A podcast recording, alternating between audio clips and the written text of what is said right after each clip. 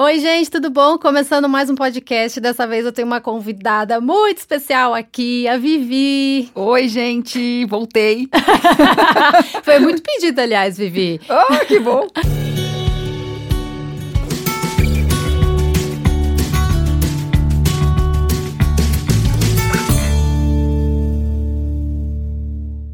Para quem não conhece a Vivi, é, ela fez um trabalho com a gente de consultoria de imagem, tem todos os registros do nosso armário, desde quando ele era uma zona da gente, tudo misturado, até agora que ele está em evolução, né? Vamos deixar assim, né, Vivi? Exato, é sempre assim mesmo. Vivi, conta um pouquinho do estilo com propósito para o pessoal. É, bom, Isa, oi pessoal, tudo bem? Onde quer que vocês estejam me ouvindo, espero que seja tudo bem com vocês. Uh, o estilo com propósito, eu idealizei o estilo com propósito. Eu trabalhava com consultoria, eu já trabalho com consultoria desde 2011.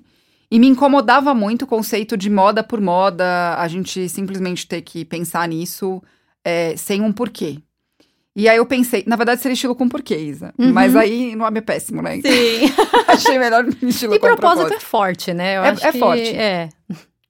Então, o que eu quero propor é a gente pensar é, na moda como uma ferramenta, essa é a ideia da minha metodologia. É, trazer o estilo e a imagem pessoal como uma ferramenta de comunicação e autoconhecimento de si mesmo. E por que não ainda trazer uma praticidade para o dia a dia, pensando no consumo mais consciente, numa forma de comprar melhor, é, e levantar algumas bandeiras que a gente pode levantar através das, da, da moda que a gente escolhe usar. Sim. É, se eu puder fazer um resumo, acho que hoje, em 2000, e 18 é esse o resumo, e 2019 pode ser que ele continue assim também. e acho que nem todo mundo sabe, mas a Vivi era compulsiva por roupa, gente. E acho muito legal você compartilhar essa história, Vivi, porque quem vê hoje fala, nossa, Vivi com armário cápsula e tal, ah, trabalhando ah, então, com né? estilo. Então, parece uma coisa tão simples, assim, tipo, de uma hora para outra, né? Conta um pouquinho desse processo, Vivi, de como foi sair do, de uma compulsão por compras para um minimalismo. É, foi um. Primeiro, eu achei super legal que você falou isso, Isa, porque é um caminho longo. E assim como você falou no começo do vídeo, que é, o seu, o seu guarda-roupa do Fabinho ainda estão em evolução. Eu só uhum. trouxe vocês para um, uma trilha que é mais. É, Sim entre aspas, correta, porque eu acho que essa não é a palavra, né? Sim. Mas mais vocês. É, eu acho que você pegou a gente assim, deu uma giradinha, tipo, gente, Isso. acho que é por aqui, ó.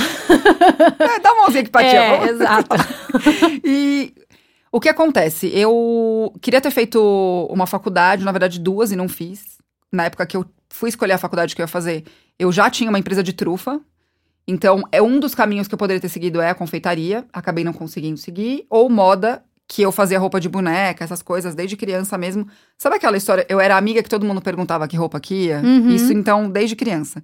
Só que por várias questões eu acabei não fazendo a faculdade que eu gostaria. Fui fazer administração de empresas, que é a coisa mais, né, quem não Genérica. sabe o que fazer, faz administração. eu não tô falando que todo mundo é assim, mas muita Sim. gente que eu, conver, que eu conversei na faculdade escolheu por isso. Só que quando a gente faz administração, abre portas para trabalhos legais, assim, que uhum. dão dinheiro. E eu acabei me dando muito bem na minha carreira em administração de empresas. Por um lado, eu fui dando certo, mas no meu íntimo eu fui dando errado, né? No meu propósito eu fui dando errado.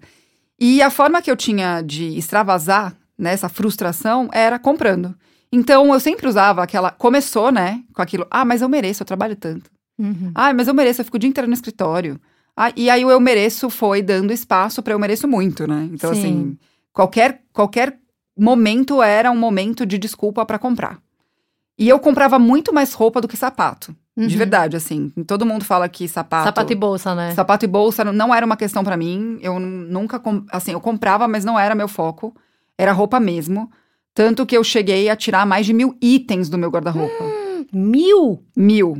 Gente. Isso eu contando cinto, acessório, uhum. e aí sim, sapato e bolsa, mas assim, desses mil, 80% era roupa mesmo, eram uhum. peças de roupas. E foram diversas tentativas, Isa. Eu fiz uma primeira tentativa em 2010, né, só, é, com uma amiga minha, não vou dizer que eu tava sozinha, mas por não ter entendido que era uma compulsão, eu enchi todo o meu guarda-roupa de novo. E como que você teve esse despertar de tipo, estou sendo, tendo uma atitude compulsiva? Essa questão de eu ter esvaziado o guarda-roupa e ter enchido com tanta velocidade foi, me chamou a atenção. Uhum. Uh, muitas peças com etiqueta. Ah, sim. Que nunca usou, né? Comprou, que nunca tinha usado. usado. É, em 2011, eu fui fazer o primeiro curso de consultoria de imagem estilo pessoal, né? Antes eu era só. Eu lia bastante sobre, mas eu falei, não, vou fazer uma formação mesmo. E na formação, eu primeiro fiquei sabendo que era o armário cápsula. Isso me chamou a atenção, né? Falei, nossa, gente, tem gente que vive com isso, né? Que legal. Tipo, É. é possível. Então, não deve ser uma coisa tão, tão difícil assim. E eu fiz um exercício, Isa, de, é, que a professora pediu. Pegue peças que você nunca usou e traga pra fazer o exercício. Cara, Eita, Lele. 80% do guarda-roupa eu nunca tinha usado. Eu vivi com um caminhão na, no coisa. Não, e aí quando eu tinha que escolher qual eu nunca tinha usado pra fazer um mix lá de peças, eu nem, aquilo me paralisou. Sim. E aí eu pensei, meu, não deve ser normal. Tanta peça com etiqueta, sabe? Uhum. E peças escondidas, tem umas coisas de compulsivo, assim. Aí eu comecei a estudar. Eu falei, cara, não é possível. Eu esconder de mim mesmo uma peça com etiqueta. Porque Sim. de quem que eu tô escondendo? O dinheiro é meu. Meu marido não era uma pessoa que ficava me podando, nunca Aham. foi. E eu tô escondendo de quem isso, sabe? Então, é, nessa aula eu tive um, um choque. Eu saí mexida do curso muito por conta disso. Sim. De- do despertar que eu tava numa carreira errada, sim. Que eu precisava fazer uma transição, sim. Mas, o que que era aquilo, sabe? Sim, que era algo que você tinha que lidar. Exatamente. E como que você aí percebeu que tinha esse problema pra lidar e tal? E teve que mudar a tua relação com as compras, a relação com o seu armário? Como é que foi esse processo, Vivi? É, eu cuidei, eu comecei a perceber, a estudar mais, né, sobre compulsão, porque eu percebi, eu não sabia nem que tinha esse nome. Sim. Eu comecei é, na terapia a falar sobre isso. Uhum. E a minha terapeuta não era especialista sobre isso, mas ela me indicou, né? Livros sobre, eu comecei a estudar muita coisa fora. é, e comecei a, a sozinha a tentar resolver isso. Uma das tentativas foi criar um blog. Eu tinha um blog chamado Se Meu Visa Falasse. Não teve audiência nenhuma, gente, mas ele era para mim, de mim para mim mesmo. Mas o nome é ótimo! Ótimo, né? E assim, meus amigos viam. E só do Aham. fato de eu ter colocado no mundo E colocar pra fora, né? e pra fora que eu tinha esse problema e eu queria melhorar, Aham. é, já me, me trouxe à luz que, puxa, tá, eu, eu fiz um compromisso com o mundo, então eu preciso resolver isso. Sim. Então foi um mix de terapia com autodidatismo, vamos dizer, de estudos Aham. e, e no atendimento a outras pessoas também. Porque eu tinha que resolver uma coisa, Isa, de poder levar uma pessoa numa loja pra fazer uma compra e eu não ficar mexida com aquilo. É verdade. Então eu também tinha um outro objetivo, né? Aham. De, de fazer o meu trabalho acontecer. Entendeu? Então, assim, não era só o lado financeiro. Não é nunca só o lado financeiro. Sim. É, tem até muitas pessoas que trabalham com finanças que falam: se não tem um propósito também na finança, nas finanças, você não vai conseguir guardar dinheiro, você não vai conseguir evoluir. É verdade. Então, eu acho que foi um mix de tudo isso.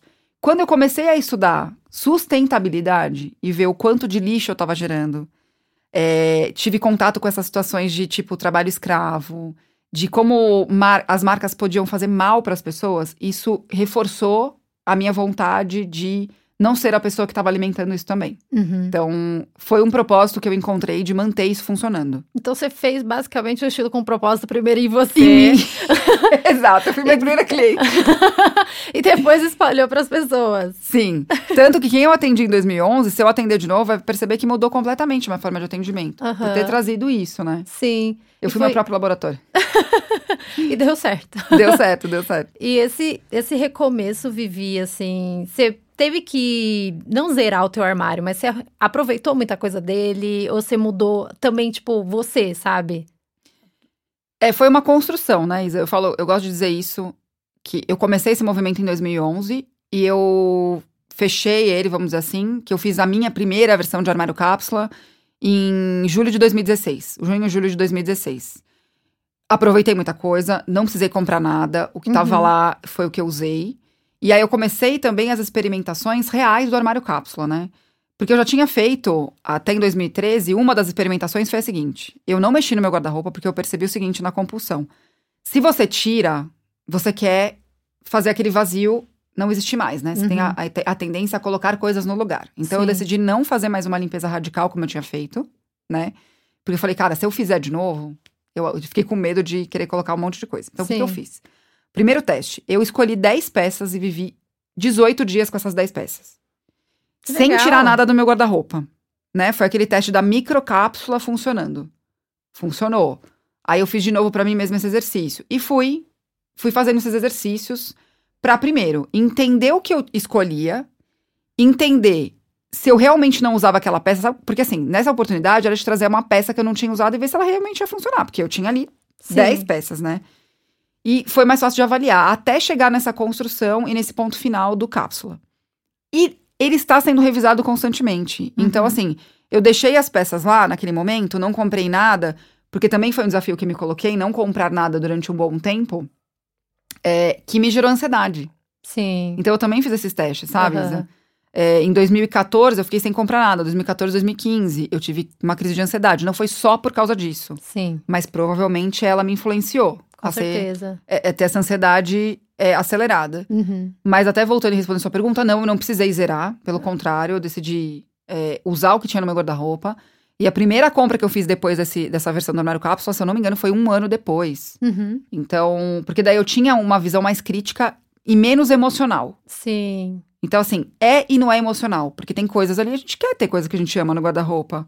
Só que eu consegui fazer uma compra. Quando eu fiz a minha primeira compra, presente mesmo, consciente do que eu tava comprando, com dinheiro guardado, era pra, tá, pra ser aquilo, nossa, foi uma festa pra mim, assim. Eu falei, Uhum. cara, que orgulho.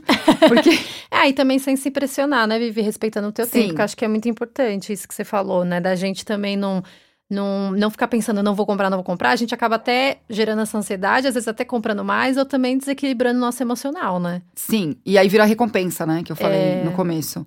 É, a gente tá num momento do mundo e do ser humano que eu falo o seguinte, a gente, na verdade, a gente não evoluiu do que a gente já foi. É o mundo que evoluiu, os seres humanos, a gente, a nossa essência é a mesma. Uhum. É, a gente se engana de achar que, nossa, a gente super evoluiu. Acho que não, a gente, no máximo, algumas pessoas estão nascendo sem dente do siso, sabe? Sortudas essas pessoas. as pessoas. Mas a nossa essência é a mesma. E a compulsão, ela tá muito ligada à, à, à sensação de caça que a gente tinha Uhum. anti- antigamente, né? Bem antigamente. E a gente ainda tem essa energia. E ela tá indo só se- sendo canalizada pro lugar errado. Então, quando a gente tá descompensado em alguma coisa e a gente vai. E essa falta que a gente tá sentindo, a gente vai pra compra, ela vai virar uma compulsão e isso não vai ter fim. Uhum. Né? Então, a gente, quanto mais racional for esse processo, melhor. Sim. E hoje em dia, principalmente, né, que a gente fala muito sobre montar um armário cápsula, o armário cápsula tá muito em alta. É... Afinal, por que montar um armário cápsula?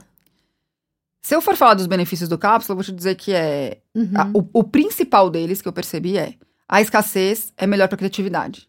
Então a gente cria melhor quando a gente tem menos informação é, e a gente consegue fazer essa combinação toda do que tá ali. Uhum. E isso não é só no, no armário cápsula, né? Isso é na vida. Os melhores produtos e as melhores inovações surgiram na escassez. Então é bem por isso. Porque daí a gente vive o paradoxo da escolha, que é, cara, tenho muita opção, não sei o que escolher, e sumir na criatividade. Então, acho que é o primeiro benefício. O segundo é a manutenção daquilo, né? Como você tem menos, é aquela história do minimalismo. Você tem menos, você fica menos tempo dedicado a manter aquilo funcionando. Sim. É, as compras mais conscientes, sem dúvida nenhuma. E o tempo dedicado à escolha das coisas também. Porque o paradoxo da escolha, ele, ele também faz você ficar muito tempo olhando aquilo. Sabe aquela sensação? Muita roupa parada pra vestir? Uhum. O cápsula, ele tira essa sensação. Só que ao mesmo tempo, Isa, eu estou vendo pessoas, que é o que eu estou vendo muito é, hoje em dia, querendo existir numa fórmula. É verdade. Então, se for pra ser ruim, não é porque tá todo mundo fazendo que as pessoas têm que fazer. Sim. né? Você viu o que aconteceu? Eu, pra chegar no meu armário cápsula, foram cinco anos. Foi de 2011 até 2016. E ele já se modificou nesses últimos dois anos. Então, assim, se for muita pressão pra quem tá fazendo, Não faça. não faça.